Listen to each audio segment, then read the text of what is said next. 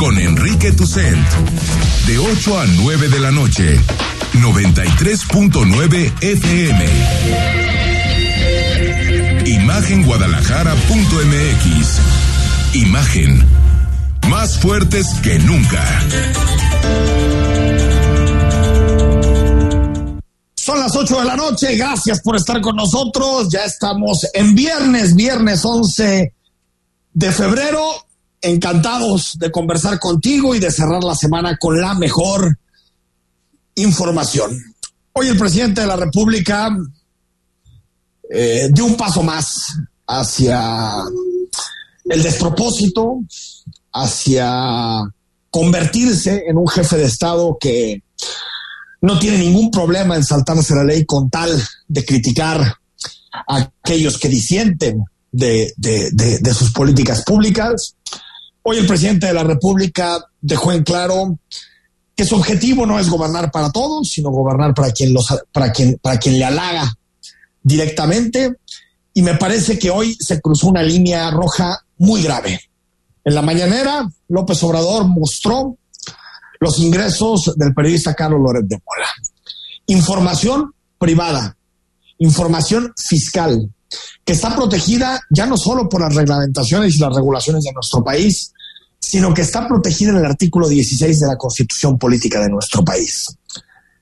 Hoy el presidente de la República dio un paso más y esperemos que los tribunales actúen porque no se puede utilizar el púlpito presidencial no se puede utilizar la investidura presidencial para desprestigiar, para calumniar y para tratar de socavar la imagen de todo aquel que ejerce el periodismo. Ahorita lo vamos a escuchar al presidente de la República. Antes saludo a mi colega Rodrigo de la Rosa. Rodrigo, ¿cómo estás? Enrique, qué gusto saludarte. Muy buenas noches a todos. Llegamos al viernes, como lo decimos siempre, ¿a qué costo?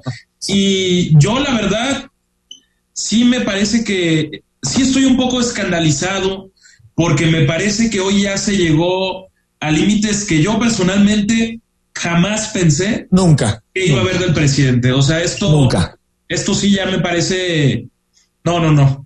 O sea, no, no lo puedo creer. Yo tampoco. Yo la verdad es que, que eh, eh, muestra dos cosas. Uno, la falta de escrúpulos y dos, la desesperación por la que está pasando el presidente de la República luego de, que durante dos semanas y un día no ha podido apagar el conflicto, el escándalo que existe por la forma de vida de su hijo en Houston y más allá de la forma de vida, que si es lícita, legítima y que si es ganada con sus recursos, no tenemos por qué opinar.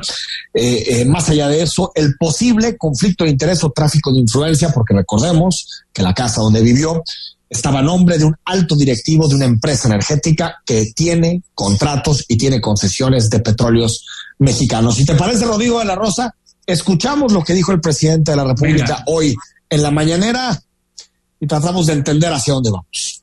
No sé si tienes una hojita que te mandé hoy, ¿sí? de lo que gana Loret. Esto es lo que gana Loret. Esto es lo que gana Loret, lo que ganó el año pasado. Pero lo que me llama mucho la atención, y me lo va a tener que aclarar Televisa, los directivos de Televisa, es que se supone que ya no está en Televisa. Y le dieron 11 millones 800 mil pesos el año pasado. Esto es al año. Radiopolis, que esto es W Radio, que es de Prisa, de España, los que publican El País, en una sociedad en donde está Cabal Peniche. Bueno, en ese mismo sentido, el presidente de la República, aparte de decir que le parece escandaloso el sueldo de eh, que ni lo vamos a repetir aquí porque me parece que, eso es parte del morbo y no es parte de información eh, eh, correcta, adecuada y aparte información que tenga valor público. Recordemos, el sueldo de Carlos Loret te puede parecer mucho poco regular, eso no tiene ningún tipo de importancia. El sueldo que él tiene es un acuerdo entre, entre él y las empresas para las que trabaja. No hay dinero público de por medio, no hay conflicto de interés de por medio, no hay tráfico de influencias de por medio. Por lo tanto, me parece que el presidente dio un paso que nunca pensamos, ya lo decía Rodrigo de la Rosa, y le pide al INAI, pues es que verdaderamente, y al SAT que verifiquen el sueldo de Carlos Loret. A ver, pues, ¿cómo que, que lo verifiquen? Pues él sacó la información. Bueno, después miente, porque el presidente dijo que alguien se le acercó a Palacio a entregarle esa hoja. Eso es falso. Claro, pues tiene él, tiene la información fiscal de todos los mexicanos. Ojo, eh, ahorita estamos pensando en Loret, pero es tu información, mi información, la de todos. Y que se utilice de esta manera, eh, Rodrigo de la Rosa, ya no como aquellos como periodistas, como colegas, como comunicadores, eh, eh, sino como ciudadanos nos debe alertar que el poder no tenga límites y el poder esté, eh, digamos, dispuesto a utilizar lo que sea con tal de socavar el prestigio de sus adversarios. Y aparte de eso, apuntar de entrada que es un presunto sueldo porque no es algo que esté confirmado, no hay una fuente en sí, es solo la palabra del, del, presidente y también destacar la irregularidad de que habla de un sueldo por parte de Televisa cuando dejó de elaborar este comunicador hace más de tres años en esa, en esa empresa o casi tres años y dijo algo que me parece sumamente interesante por parte de, del, del presidente que dice, Televisa me va a tener que aclarar por qué le dio un sueldo en 2021. A ver, dirían los abogados, suponiendo sin conceder que Televisa le dio dinero a Carlos Loret en 2021, ¿por qué? ¿Por qué se lo tendría que aclarar al presidente? Porque es la máxima del presidencialismo mexicano, estimado Rodrigo. Los medios le tienen que hacer, eh, eh, eh, le tienen que hacer, le tienen que rendir cuentas al poder.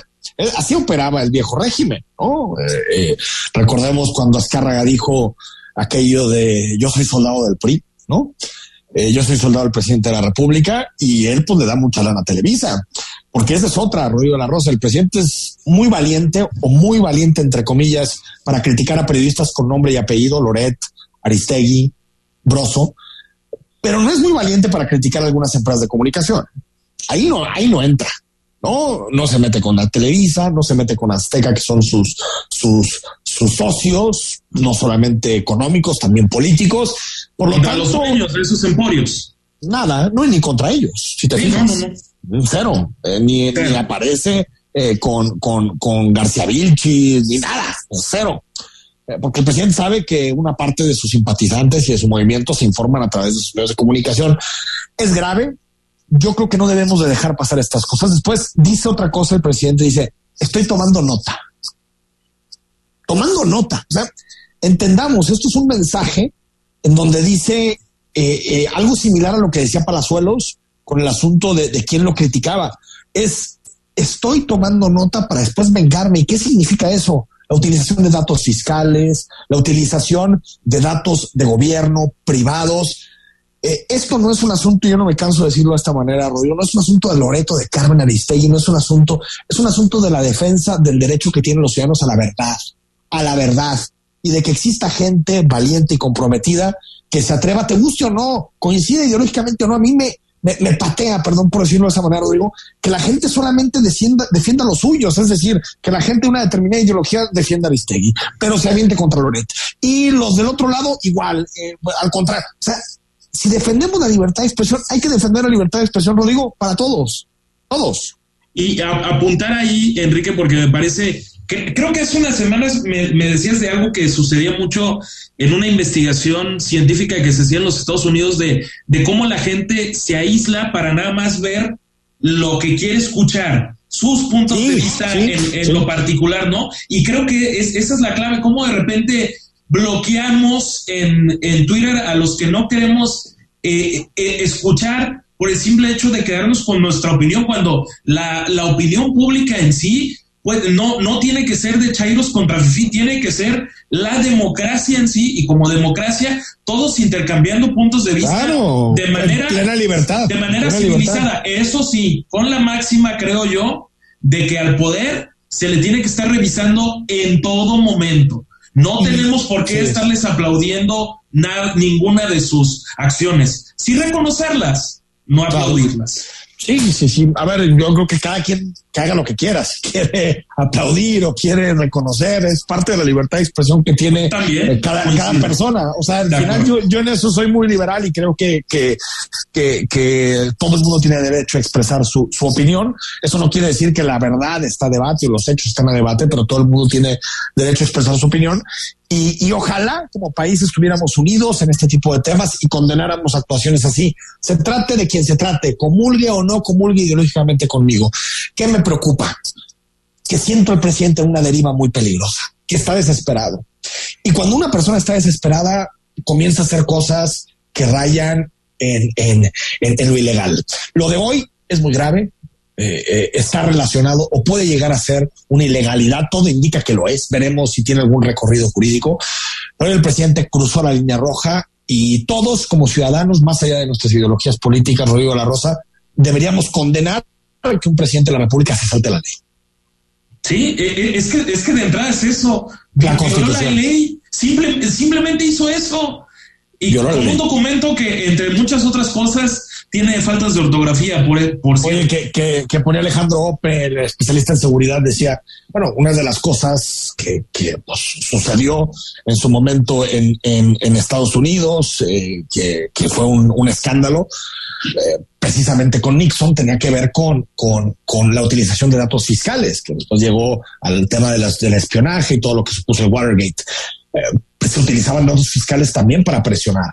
Y decía Alejandro que, bueno, se utilizaban datos fiscales para presionar a adversarios, pero nunca se atrevió nadie a hacerlo en vivo, a todo color y frente a las cámaras. Hoy el presidente de la República utilizó datos fiscales privados frente a las cámaras y de forma abierta y frente a todo el mundo. Es decir, el presidente eh, en tiempo real emitió un delito, porque eso es mostrar información personal sin la aprobación de, la persona afectada es un asunto gravísimo. Esperemos que no quede aquí, porque ya basta, ya basta de que, de que, de que, de que el presidente de la República haga lo que se le da la gana. Eh, este país debe tener leyes, este país debe tener instituciones y por lo tanto tiene que haber instituciones que, que acoten y que contrapesen al poder. Y me parece que los tribunales tienen que actuar. Veremos, yo del fiscal espero muy poco en este tema, pero veremos si los tribunales, no, si los tribunales terminan actuando. En la misma rueda de prensa de hoy, en la mañanera, cargadita como todas las de esta semana, López Obrador le pidió a su hijo, San Ramón López Beltrán, que aclare. Le dijo, ya es muy grandecito y él puede perfectamente defenderse. Ninguno de mis familiares, porque yo hice un compromiso con el pueblo de México de no permitir ni la corrupción, ni el amiguismo, ni el influyentismo, ni el nepotismo, ninguna de esas lacras de la política y no le voy a fallar al pueblo.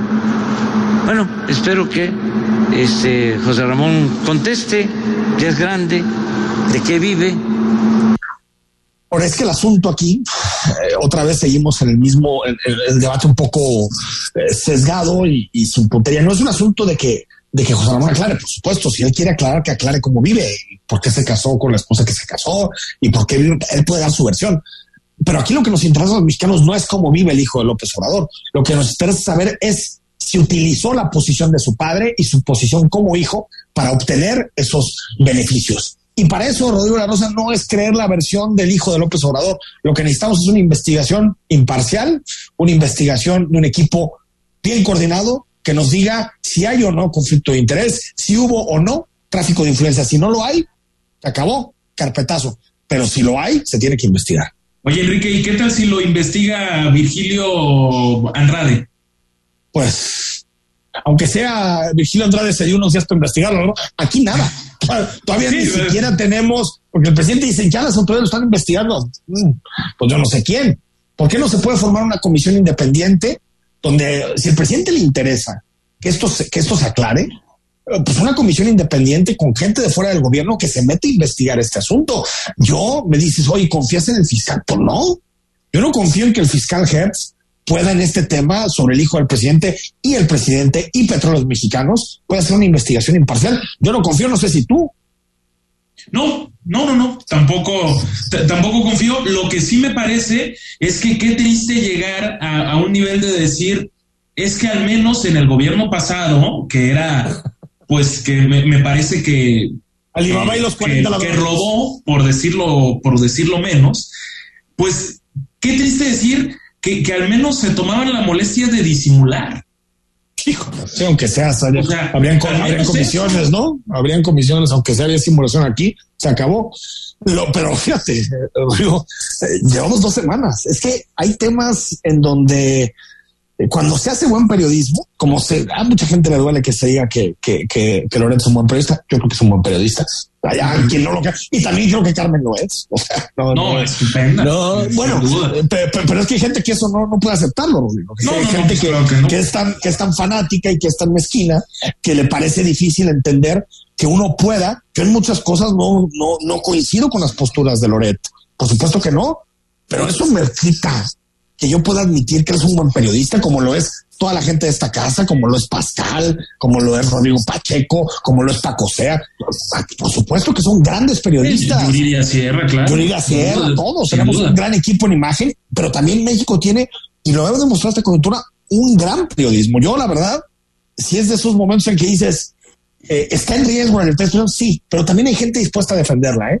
Y ojo, tampoco está mal y que tampoco se criminalice que empresarios eh, estén en medios de comunicación. Está mal que utilicen eso para negociar prebendas, pero que, le metan dinero a medios de comunicación para tener una sociedad más informada, ¿por qué está mal eso, Rodrigo? Sí, no, no, está mal. claro, no. o sea, ¿quién está atrás del New York Times? ¿Quién está atrás de Le Monde en Francia? Son empresarios. ¿Y qué tiene de malo? O sea, ahora ya ser empresario, empresario es un delito en este país. Eh, es un delito.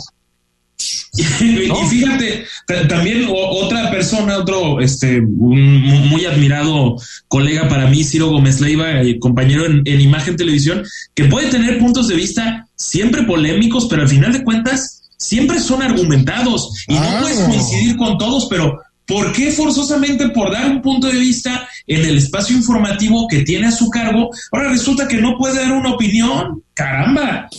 Tremendo, no, tremendo, me parece. No, no, es, detestable lo que estamos viviendo. La verdad es que sí, la verdad es que sí, yo, yo espero que salgamos un poco de este, de esta espiral, que se retomen los debates serios en este país, que existan instituciones que combatan la corrupción, que se investigue. La verdad es que eh, eh, estaba siguiendo eh, por la mañana en la prensa británica, no sé si viste que salieron ya fotos de Boris Johnson en las, en las fiestas que hizo el, primer ministro de, de Reino Unido, ¿En la que está a punto de, costarle el puesto o en qué quedó esa, esa bueno, finalmente? se está agarrando como puede, pero hay una, él pidió tiempo porque recordemos que la policía y, la, toda la unidad de investigación dependen de Scotland Yard, que es esta gran institución policíaca de, Reino Unido. Fíjate, la investigación es tan autónoma y tan independiente que nadie se le pudiera ocurrir que el primer ministro tratara de forzar a Scotland Yard, una institución centenaria, a cambiar los, los, ejes de la investigación. Por supuesto que no, ni las tipificaciones del delito, ni nada. Es decir, hacia allá tenemos que ir, Rodrigo.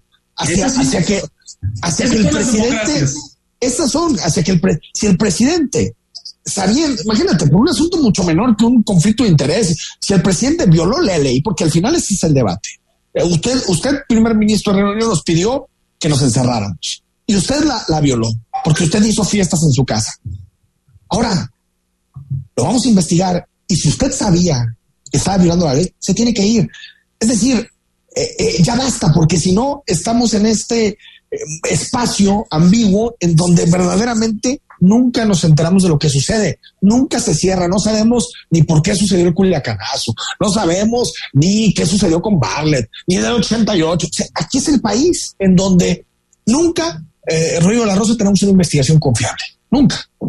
No, no, no, no. Lamentablemente. ¿Por qué? Porque no hay instituciones autónomas se ha, creo que se creo que se ha avanzado creo eh, tampoco nos podemos ir con que el panorama de que, de, que todo, es negro. A ver que esto sea un escándalo también que esto sea un escándalo ya te habla de algo eh, de que el periodismo así exactamente de cómo hemos evolucionado como una sociedad democrática con muchos defectos pero pero en eso sí se va avanzando creo yo antes de irnos al corte, bueno, López Obrador sacó rompas en caso de necesidad, en caso de emergencia, y el presidente de la República sacó el tema de España desde hace un par de días para no hablar de lo que está sucediendo con, con su hijo. Dijo que México ya no es tierra de conquista.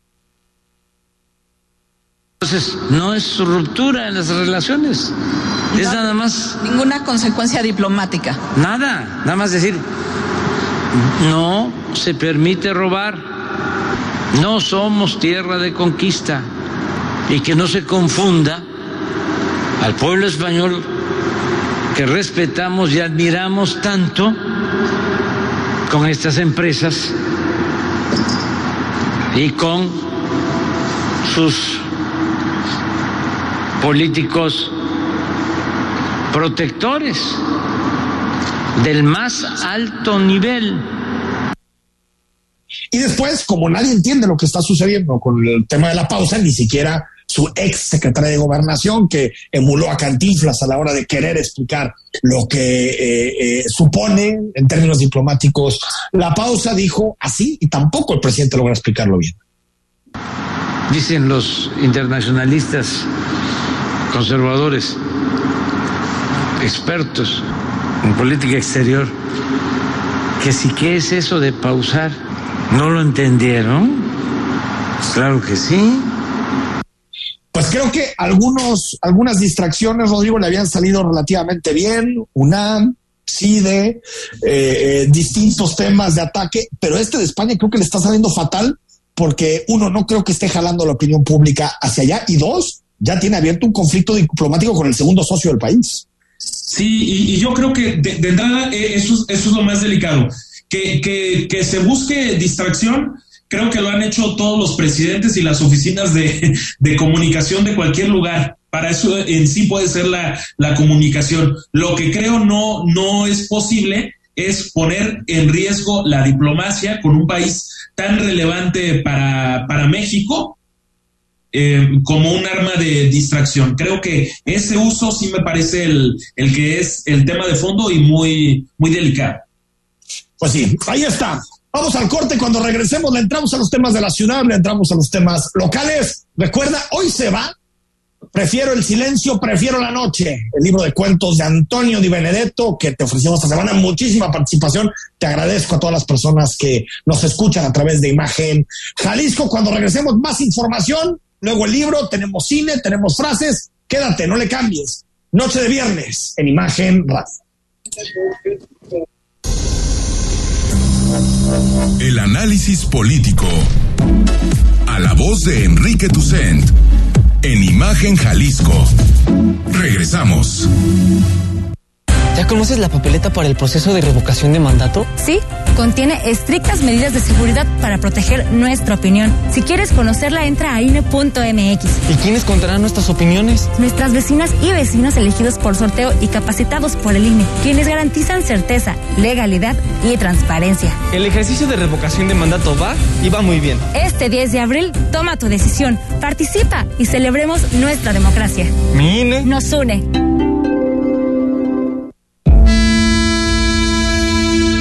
La fe te ayuda a creer en ti y te da la inspiración para lograr cosas importantes en la vida. Por eso en este espacio, a través de temas sobre religión católica y de valores, te ayudaremos a reforzarla cada día.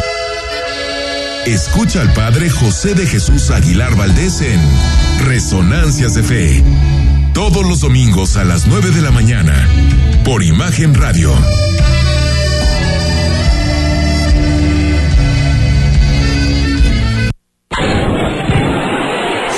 Cielo Country Club, el campo de golf más espectacular de Guadalajara por sus increíbles vistas, te invita a conocer su academia especializada para el aprendizaje del golf. Llama al 3684-4436, extensión 102 o en www.elcielogolf.com. Las noticias no esperan, se generan segundo a segundo. Por eso, usted debe estar bien informado con opinión, certeza y crítica. Bajo una voz fresca como la de Francisco Sea. Lo esperamos de lunes a viernes de 13 a 15 horas en la segunda emisión de Imagen Informativa. Imagen. Poniendo a México en la misma sintonía.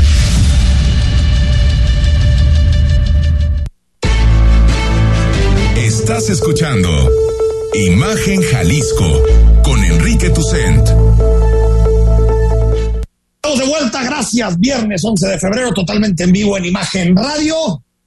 En unos momentos más, ¿quién se lleva el libro de Antonio Di Benedetto que esta semana te platicamos aquí en Imagen? Jalisco Rodrigo de la Rosa, luego del, pues digamos, eh, la decisión de la Corte de desechar la controversia constitucional de la Universidad de Guadalajara por la resignación de los 140 millones de pesos. Hoy habló el rector Ricardo Villanueva. Así es, hoy podemos hablar diferentes representantes de, medios de comunicación con el rector general de la Casa de Estudios y él hacía una especie de analogías, pero él decía que lo que estaba haciendo el gobierno del estado era como celebrar ir ganando un partido 1 a 0, como anotar un gol al minuto 15. O sea, digamos que todavía ni termina el primer tiempo, ni mucho menos el segundo, y que es pues muy temprano para que anden festejando esta victoria, por así llamarla. El rector de la Universidad de Guadalajara, Ricardo Villanueva, lamentó que desde el gobierno de Jalisco se esté celebrando que la Suprema Corte de Justicia de la Nación haya descartado debatir respecto al recorte presupuestal de 140 millones de pesos. A decir de Villanueva Lomelí, aún el gobierno no puede disponer de ese recurso, ya que queda pendiente la controversia que puso la Comisión Estatal de los Derechos Humanos, además del amparo que promovieron. El, el, gobierno del Estado, lo que no se puede festejar es que se violente al Congreso del Estado, que, el Ejecutivo creo crea que puede mover el presupuesto aprobado por el Congreso en libertad. Lo lamentable, Jalisco, es que el Congreso no sea el que presente la controversia. O sea, lo que estamos viviendo es a festejar que se acabó la división de poderes, festejar que, que Guadalajara se va a quedar sin el museo más importante del país que se está construyendo y el museo más importante del mundo, más innovador en ciencias ambientales, pues yo no sé qué estamos festejando. O sea, me parece verdaderamente surrealista lo que estamos viviendo en Jalisco. O sea, eh, está claro que se violenta. El rector de la Casa de Estudios aseguró que el pleito legal va comenzando, ya que los ministros deben debatir el fondo del asunto discutirse el fondo. El día que los ministros discutan el fondo del asunto, nos daremos cuenta que lo que se está jugando es la división de poderes de Jalisco y no tengo duda que los ministros dirán, claro que un gobernador no puede quitar el dinero que el Congreso aprobó. Eso yo no tengo duda. Pero en eso vamos. No hemos llegado al fondo del asunto, lo estamos intentando. La paradoja es que quien nos debe de defender es el Congreso del Estado. Quien debería presentar esta controversia constitucional es el Congreso del Estado. Tenemos unos diputados que no defienden a su Congreso. O sea, Rodrigo de la Rosa, Imagen Jalisco. Bueno, pues ahí están las palabras del rector. Bueno, es cierto, ¿eh? Yo, creo que puede llegar a tener razón en la analogía y aquí, en, aquí nos encantan las, las, las analogías futboleras, eh, pero también es cierto que la universidad festejó cuando ni siquiera había empezado el partido. Eh, no, eso sí es, eso siguiendo, sí es cierto. Siguiendo la analogía del rector, cuando admite la Corte a debatir este tema en un principio, pues salieron a decir que prácticamente ya tenían la resolución y la sentencia definitiva, la cual haber leído el abogado general diciendo eso en redes sociales. A ver, aquí cada quien festeja lo que le conviene, estimado Rodrigo. No, a mucha gente se le fue el internet, ¿eh? Mucha, ¿no? Hubo como sí, caídas, ¿no? Muchísimas. Pero, pero cada quien, a ver, y tiene razón el rector, ¿le falta recorrido? Sí. Ayer presentamos un reportaje y lo puedes escuchar en el podcast de ayer, eh, eh, donde tú, Rodrigo, hablas con todas las partes y queda recorrido. Pero de que hubo un revés a uno de los procedimientos que había impulsado la universidad, pues está claro y eso es un hecho, ¿no? Sí, son, son, son hechos, vaya, le, cosas distintas. Ni la UDG tendría que haber celebrado antes, ni ahora el gobierno del estado tiene que echar campanas al, al, vuelo porque hay todavía un amparo de por medio y está todavía la controversia de la Comisión Estatal de los Derechos Humanos. Veremos finalmente en qué va, aunque como ya lo hemos dicho, este no es un pleito de 140 millones de pesos. No, Ese no. es el simbolismo nada más. Sí, eso fue, digamos que la gota que derramó el vaso, pero el conflicto político tiene que ver con asuntos más de fondo. Ya son 14 años, 14 años desde la muerte del niño Miguel Ángel López Rocha en el Salto. Recordemos que en 2008 él murió por ingerir agua del arroyo El Ahogado, mira, el cual contenía, el arroyo, metales pesados como cianuro, luego, luego de que cayó por accidente al río Santiago. Bueno, el asunto no está resuelto, la familia totalmente desamparada, tan es así que hoy están pidiendo ayuda psicológica, imagínese usted 14 años después, ya olvídate de, eh, eh, eh, de, de, de, poder sanar la herida de que, de que se haya muerto tu hijo por una cosa tan dolorosa como, pues al final, una falla, eh, como eh, eh, la contaminación que sí mata, como en este caso, y mucha gente en aquellos momentos, recuerdo que se burlaba de la contaminación del río Santiago, recuerdo al del Consejo de Cámaras Industriales que decía, yo me echo un buche, no pasa nada. Bueno, se llevó la vida de Miguel Ángel López Rocha. Está eso, y aparte que todavía no se logra sanear al río Santiago. Es un compromiso del actual gobernador sanearlo al 100% el río Santiago, mejorar lo que supone, bueno, el principal río del estado, pero que también es el río más contaminado del país. Escuchamos lo que dijo Raúl Muñoz, que es activista de la región, 400 muertes ya relacionadas, ha habido 400 muertes relacionadas con la contaminación del río Santiago. 300 ya, o casi 400. Y ya a partir de la muerte del niño, pues fue cuando ya empezamos a ponerle más atención a este asunto, sobre todo porque pues eh, estaba confirmado que fue arsénico el que lo mató y pues aparte recuerda que se le hicieron un, un unos estudios a 10 niños de manera aleatoria a 10 niños que este eran compañeros del salón de Miguel Ángel de la escuela y se escogieron 10 niños y de los 10 niños 6 dieron positivo a arsénico. Es decir, el caso López Rocha nos hizo voltear a ver el, el problema del río Santiago, en el Salto, pero Rodrigo de la Rosa, las muertes previas, las 400 muertes, pues ya te hablaban de un gravísimo problema de contaminación. Así es, Enrique, y sí señalar que desafortunadamente no ha pasado del discurso ni del gobernador actual ni de administraciones anteriores el saneamiento del río Santiago. Sirve de, de muy poco hablar o convocar a los medios de comunicación para decir qué acciones van a tener, lo que tienen detectado, alguna clausura de alguna empresa cuyos desechos ilegalmente llegan de, a, a, los, a los lechos de los ríos y generan tales niveles de, de, contaminación. ¿Qué se está haciendo desde el gobierno, desde gobiernos estatales, municipales, federales? Pareciera que hay en sí muy poco interés por, por un tema que, que es fundamental, que es no acabar con el planeta, básicamente. Sí, sí, y todavía están muy lejos de las promesas que se hicieron se ha cuestionado por especialistas, por, por eh, muchísimas personas que la alta contaminación en el río Santiago sigue siendo un drama. Esperemos, recordemos que es uno de los temas que le puso el gobernador del estado a López Obrador en, su escritorio, que los ríos y las aguas tienen mucho que ver con, con, con, con, la política federal, pero creo que es un compromiso que hizo Alfaro desde campaña y que por supuesto deberá de cumplir.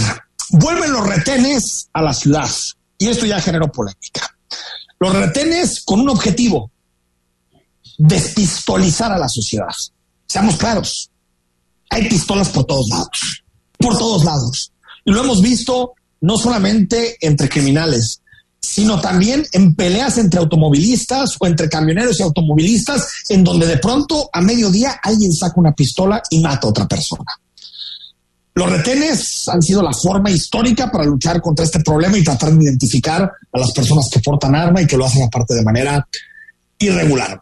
Esto ya generó controversia. Por ejemplo, el partido político Agamo, relacionado con la Universidad de Guadalajara, criticó a través de una de sus dirigentes, de Valeria Ávila, la propuesta de que los retenes vuelvan a la ciudad preocupa un poco que al regreso de estas denominadas volantas, sin la debida capacitación y seguimiento de los operativos, pues abre la posibilidad de detenciones ilegales, de victimización, de criminalización y de ataques al principio de presunción de inocencia. Creo que aquí el fondo, Rodrigo de la Rosa, es el respeto a los derechos humanos y los protocolos. Tengo entendido por las distintas doctrinas que tiene la Corte en torno a este debate sobre seguridad y libertades, que, que, cuando hay un objetivo mayor como este, que yo creo que sí lo es, que es comenzar a erradicar o comenzar a, despistolizar nuestra sociedad, creo que se justifica eh, eh, volantas de estas características. El problema es la ejecución y que exista la supervisión necesaria para que no se violen derechos humanos. Yo creo que es eso el debate. Sí, coincido y la parte de ver también las congruencias, ¿no? Porque de repente cuando se estaba en, campaña unos hablaban de cómo el propio gobernador, ¿no? De no estar de, de acuerdo y ahora se hace esto que a mí, ante los niveles de violencia que estamos alcanzando, me parece que quizás sea un mal necesario. No sé si sea como la expresión más adecuada esa. Sí, sí, sí, el, mal menor, digamos, ¿no? El mal de los menores. El, mal menor. Pero veremos que den resultados, que haya un proceso de rendición de cuentas, que no se violen derechos humanos. Incluso si es posible que existan observadores de derechos humanos, sociedad civil como usted en el Torito, ¿no? Eh, en donde hay gente que lo puede supervisar. Creo que ayudaría, ayudaría porque sí creo que las pistolas son un gravísimo problema y me parece que, a ver, se necesitan muchas cosas, inteligencia, muchas cosas, pero creo que las volantes podrían llegar a ser efectivas siempre y cuando no se violen derechos humanos y que se hagan de acuerdo al Estado de Derecho y a las normas. Antes de irnos al corte, detienen a los autores materiales del asesinato del periodista Ever López, un periodista más que fue asesinado. Así lo anunció Ricardo Mejía, subsecretario de Seguridad y Protección. La pronta reacción de la Policía Municipal de Salina Cruz, en coordinación con la Fiscalía General de Justicia del Estado de Oaxaca, permitieron detener en flagrancia a dos personas identificadas por su probable participación en el homicidio cometido contra este periodista. Se aseguró el arma homicida y se les detuvo en un vehículo doble cabina, en una Dodge tipo RAM. Ahí está la, la, voz de Ricardo Mejía. Esperemos que en este país ya no siga matando a periodistas y ya no se siga matando a nadie. Rodrigo de la Rosa, regresamos para hablar de quién se lleva el libro y también regresamos para repasar las frases de la semana. Y vaya que si hay frases memorables. Al corte, quédate con nosotros. El análisis político a la voz de Enrique Tucent en Imagen Jalisco. Regresamos. ¿Qué es Versa Concepto? Versa es versatilidad, vanguardia, confort, elegancia, optimización de espacios, innovación. Eso y más es Versa. Versa Concepto, líder en sillas y muebles para oficina. Visítanos www.versa4.com. Permítanos acompañarlo de lunes a viernes, de 3.30 a 4.30 de la tarde. El análisis, la actualidad y toda la adrenalina de los deportes en un solo espacio. Acompaña a Pablo Carrillo, Juan Carlos Veraza y a Christopher Rivera. En Palabra del Deporte. Por Imagen Radio. La industria automotriz es innovación, seguridad, tecnología, movilidad y elegancia. En Autos en Imagen, viajaremos juntos de lunes a viernes, de 4.30 a 5.30 de la tarde, por el apasionante mundo del automovilismo, de la mano de Cristian Moreno. Pasión y experiencia por los autos, por Imagen Radio, poniendo a México en la misma sintonía.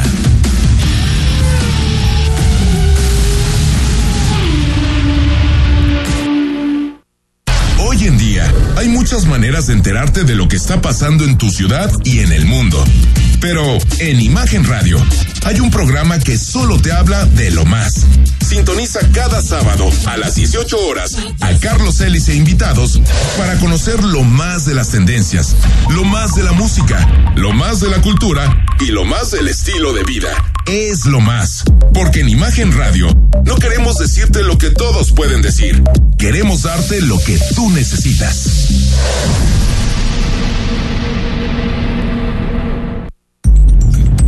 Estás escuchando Imagen Jalisco con Enrique Tucen.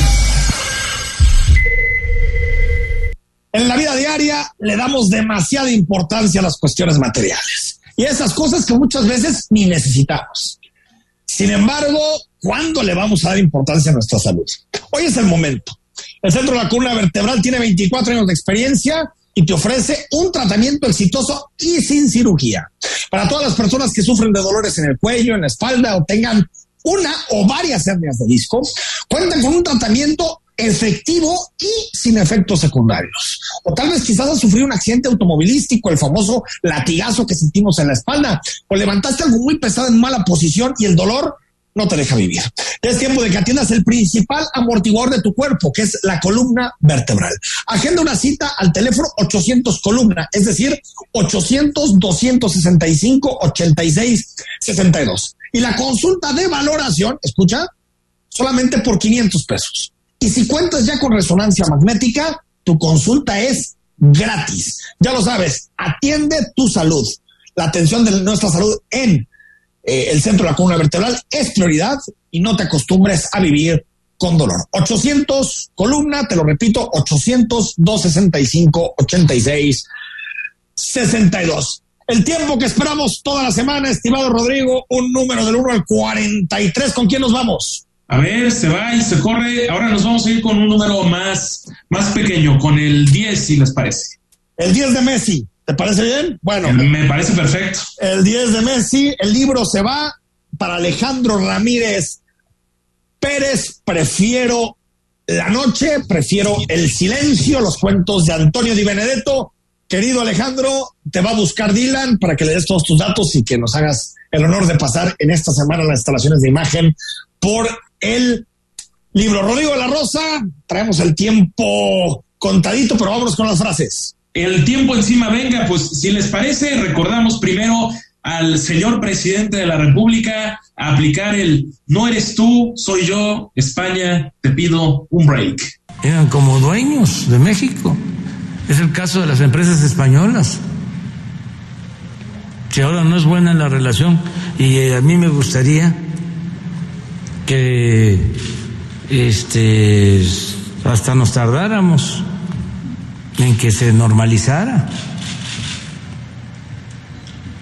Para em, hacer una pausa que yo creo que nos va a convenir a los mexicanos y a los españoles, desde luego al pueblo de México y al pueblo de España, hacer una pausa en las relaciones, porque era un contubernio arriba. la pausa famosa, la pausa. Bueno, ¿quién más? La distracción masiva, como le dicen, ¿no? Oye, pues a ver, resulta que la exsecretaria de Gobernación y hoy senadora, Olga Sánchez Cordero, pues, pues resulta que la pausa diplomática de López Obrador, pues es como ir al teatro y que manden a... Pausa, no dijo ruptura, dijo pausa. Pausar es dejar en pausa y dejar en pausa y dejar en pausa es una pausa pausa es un periodo de tiempo en el que se, eh, no se resuelve una situación, sino que después de un periodo de tiempo se continúa. Me acabo de enterar de esta pausa. Pausa para mí no es, desde luego, ni cortar una relación, al contrario, es una pausa. Pausa es pausa. Como en, como, como, como en las este en la música. En, la danza. Pero ya está pidiendo explicación del gobierno de España, ya está pidiendo explicaciones sobre es esta que yo no sé, oh, a ver, no sé el contenido de la palabra pausa para el presidente. es que también no, no es fácil saber qué, qué, es, qué, es, lo que el presidente de la República está pensando en cada momento, ¿no? no, debe ser bastante complicado. Yo creo que, Sánchez Cordero. exacto, yo creo que Sánchez Cordero ahí sí pudo haber dicho, oigan, pues si quieren saber qué significa eso, pregunten al presidente de la República a mí, ¿no? Eh, eh, ahora recordemos que también la pregunta de los reporteros viene porque el Senado es junto con el presidente de la República los encargados de definir la política externa de este país. Pero bueno, le salió lo cantinflas. ¿Qué más, mi querido Rodrigo? Un tráiler iba circulando solo, porque ahora ya se manejan solo en una carretera allá por la zona de Acapulco, en el estado de, Guerrero, y de esta manera, pues es que no puede haber detenidos, pues así como... a quién vas a castigar porque va, va solo el carro, este va circulando solo. ¿A quién, a, quién, ¿A quién se castiga? ¿Quién fue el que lo hizo? O sea, debe uno ser muy objetivo para no generar movimientos y movimientos y movimientos para que tengamos el caos en el Estado. Ahorita vamos a votar, pero perdón, este es insuperable. Es insuperable, es insuperable. La alcaldesa de Acapulco. O sea, recordemos que los, los normalistas de Yotzinapa utilizaron un tráiler prácticamente, pues, eh, ¿cómo le podemos decir? Como arma, ¿no?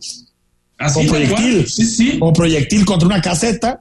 Eh, eh, lo que hicieron es soltarlo y, y, la alcaldesa dijo, pues a quién vamos a incriminar si el, el, el trailer iba solo, es que de verdad yo no sé esta gente cómo llega a puestos de responsabilidad, pero bueno, ¿quién más? Ah, así es, bueno, ya de, de, haber escuchado a la señora alcaldesa de Acapulco, nos vamos con la senadora Lili Telles. A ver, senador Narro, no se esté picando la nariz, pues ¿qué es eso?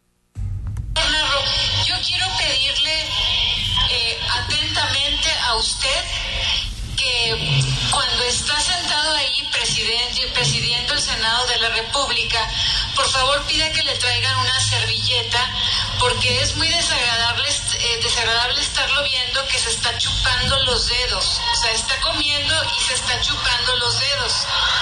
Pida por favor la servilleta y también quiero hacerle otra recomendación por respeto a todos nosotros que lo estamos viendo. Porte un pañuelo para que no se esté metiendo los dedos a la nariz. Que una senadora de oposición sin argumentos le falta el respeto a la presidencia del Senado. Creo yo que se necesita una disculpa pública para ese tipo de agresiones. Digamos que no es mucha educación estar haciendo eso, ¿no? Pues sí, pero nos podríamos ir tal vez a lo sustancial en el eh, coincido que sí, coincido que hay temas más importantes para el país que la que lo que haga con su nariz el, el señor Narro. Eh, y Lemus Lomelí, un clásico. Eh, un, un, clásico que cada vez nos dan más, más material y, y ahora Lemus acusó pues de que básicamente el regidor Carlos Lomelí pues no va al baño muy seguido. Imagínate nada más. Se van a remodelar los baños de atención al público, bueno, él no, porque nunca va a la presidencia municipal. Eh, y además se ve que hace mucho que no va, pero pues sí parece. Pero eh, los baños que usa la ciudadanía en general eh, van a ser remodelados.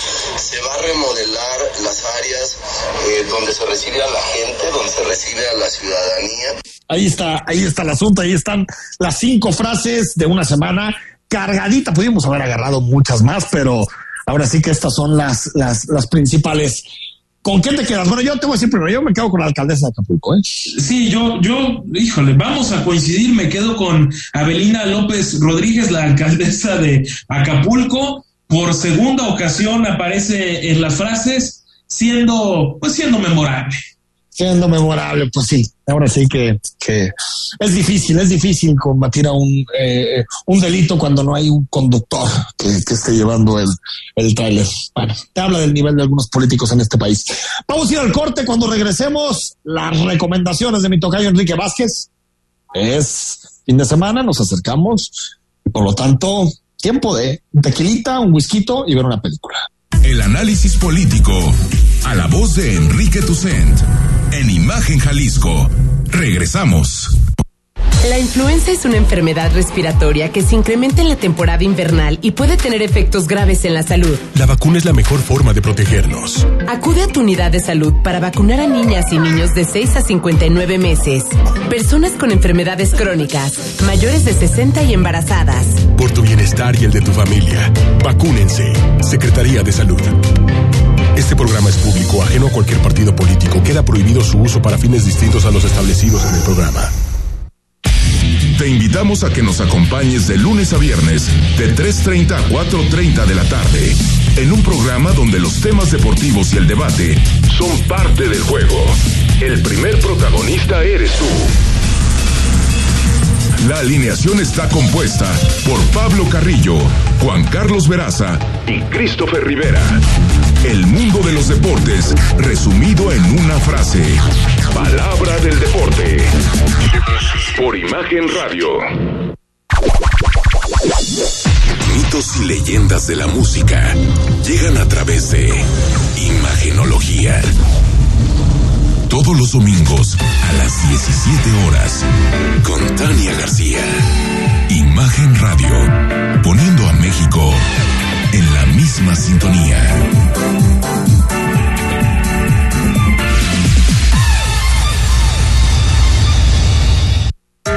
La vida de los santos de la semana. La explicación del Evangelio. El cuento para los niños y mucho más. Con el Padre José de Jesús Aguilar Valdés en Resonancias de Fe. El espacio familiar donde aprenderás mucho sobre nuestra religión católica y donde tu fe se reforzará cada día más. Escúchalo todos los domingos, de 9 a 10 de la mañana, en Imagen Radio.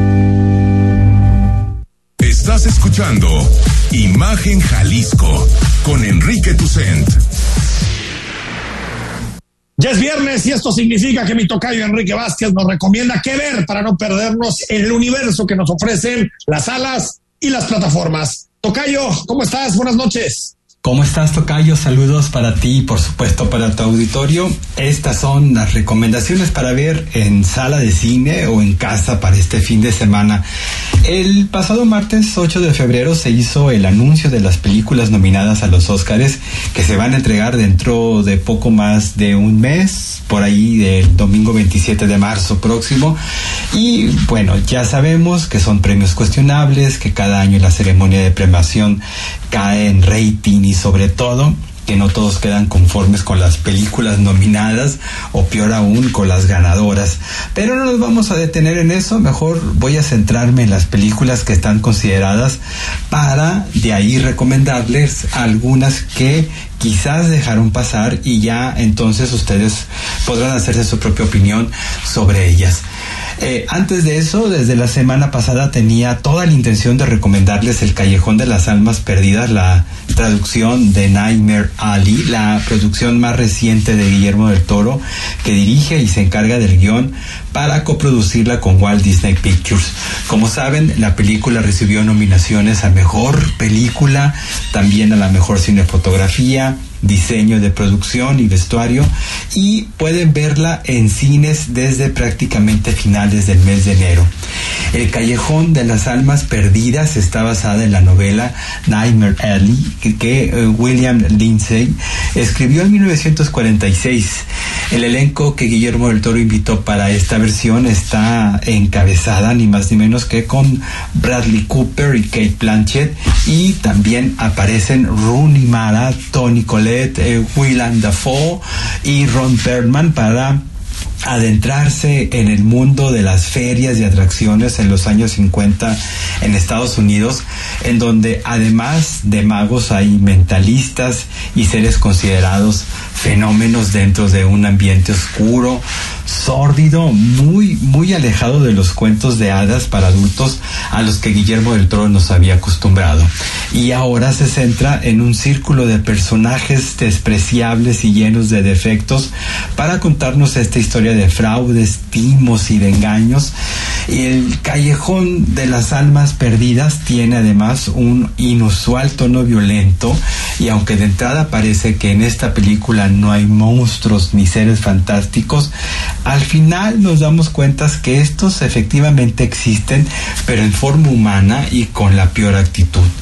El Callejón de las Almas Perdidas de Guillermo del Toro puede verse en su versión a color en las salas eh, cinematográficas de Guadalajara e incluso por tratarse de una película eminentemente inscrita en el género de film noir o el cine negro, hay versiones en blanco y negro. Eh, una de ellas está en Cinépolis Centro Magno. Hay funciones todos los días a las 21 horas o también en la Cineteca de la Universidad de Guadalajara. Muchas de las demás películas nominadas a los Oscars están en las plataformas de streaming, algunas producciones propias de Netflix, Amazon Prime, también están en Apple, en Disney Plus, por ejemplo. Y ya habíamos recomendado en esta sección películas como la gran favorita de este año, que se llama El Año del Perro de Jane Campion, que está disponible en Netflix. Lo mismo que la película No Miren Arriba de Adam McKay, también en Netflix, que está junto con la hija oscura de Maggie Gyllenhaal, con la estupenda Olivia Colman. De Paolo Sorrentino, también en Netflix, está Fue la mano de Dios, una película casi casi autobiográfica del director italiano y que como lo sugiere el título, el pretexto de esta historia en los años 80 es la llegada del futbolista Diego Maradona a Nápoles. Para quienes no hayan visto en salas, también está disponible Duna de Denis Villeneuve en HBO Max, en Apple TV, ya recomendamos la semana pasada la tragedia de Macbeth de Joel Cohen, mientras que en Disney Plus están las animaciones nominadas como Cruella con Emma Stone y Emma Thompson, o Luca, la historia de un par de amigos en la Riviera italiana y en donde uno de ellos es un monstruo marino. Creo que es buen momento de ponerse al corriente con todas estas opciones que abarca casi todos los gustos, independientemente si están o no interesados en los Óscares. Para los que están eh, nominados, quizás la ventaja más grande de los Óscares es justamente la oportunidad de llegar a ver estas películas y algunas otras que incluso se van a reestrenar en salas, como ya se anticipó con Duna. Son las recomendaciones, Tocayo. Eh, nos escuchamos el próximo viernes, pero antes pueden encontrarme en Twitter como arroba Enrique Vázquez bajo. Gracias por su atención y comunicaciones. Muy buen fin de semana. Mucho gusto en saludarte. Gracias, Tocayo Rodrigo de la Rosa. Pues hasta el próximo lunes. Que esté muy bien. Muy buenas noches a todos. Feliz fin de semana. Muy feliz fin de semana a todos. Soy Enrique Tucen. Nos reencontramos el próximo lunes a las 8 en Imagen Jalisco. Buen fin de semana. Escucha Imagen Jalisco con Enrique Tucent de 8 a 9 de la noche 93.9 FM imagenguadalajara.mx Imagen más fuertes que nunca.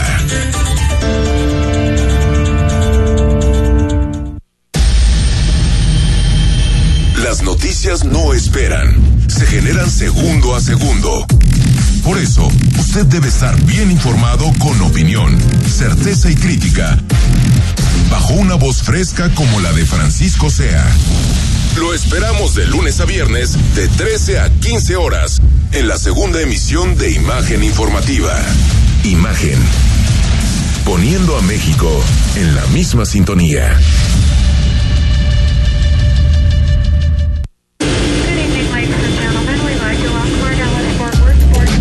Escucha Imágenes del Turismo con Laura Rodríguez y Carlos Velázquez. Todos los sábados a las 11 de la mañana y domingos a la una de la tarde. La visión de fondo del turismo en Imagen Radio. La fe te ayuda a creer en ti y te da la inspiración para lograr cosas importantes en la vida. Por eso en este espacio, a través de temas sobre religión católica y de valores, te ayudaremos a reforzarla cada día. Escucha al Padre José de Jesús Aguilar Valdés en Resonancias de Fe. Todos los domingos a las 9 de la mañana, por Imagen Radio.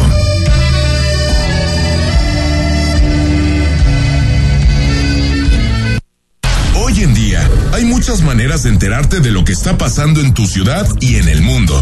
Pero en Imagen Radio hay un programa que solo te habla de lo más. Sintoniza cada sábado a las 18 horas a Carlos Ellis e invitados para conocer lo más de las tendencias, lo más de la música, lo más de la cultura y lo más del estilo de vida. Es lo más. Porque en Imagen Radio no queremos decirte lo que todos pueden decir. Queremos darte lo que tú necesitas.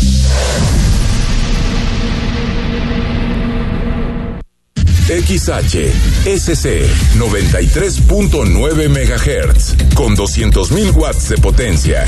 Transmitiendo desde Avenida Rubén Darío 746 tercer piso, Colonia Lomas de Guevara, Guadalajara, Jalisco. Código postal 44657. Imagen. Poniendo a México en la misma sintonía.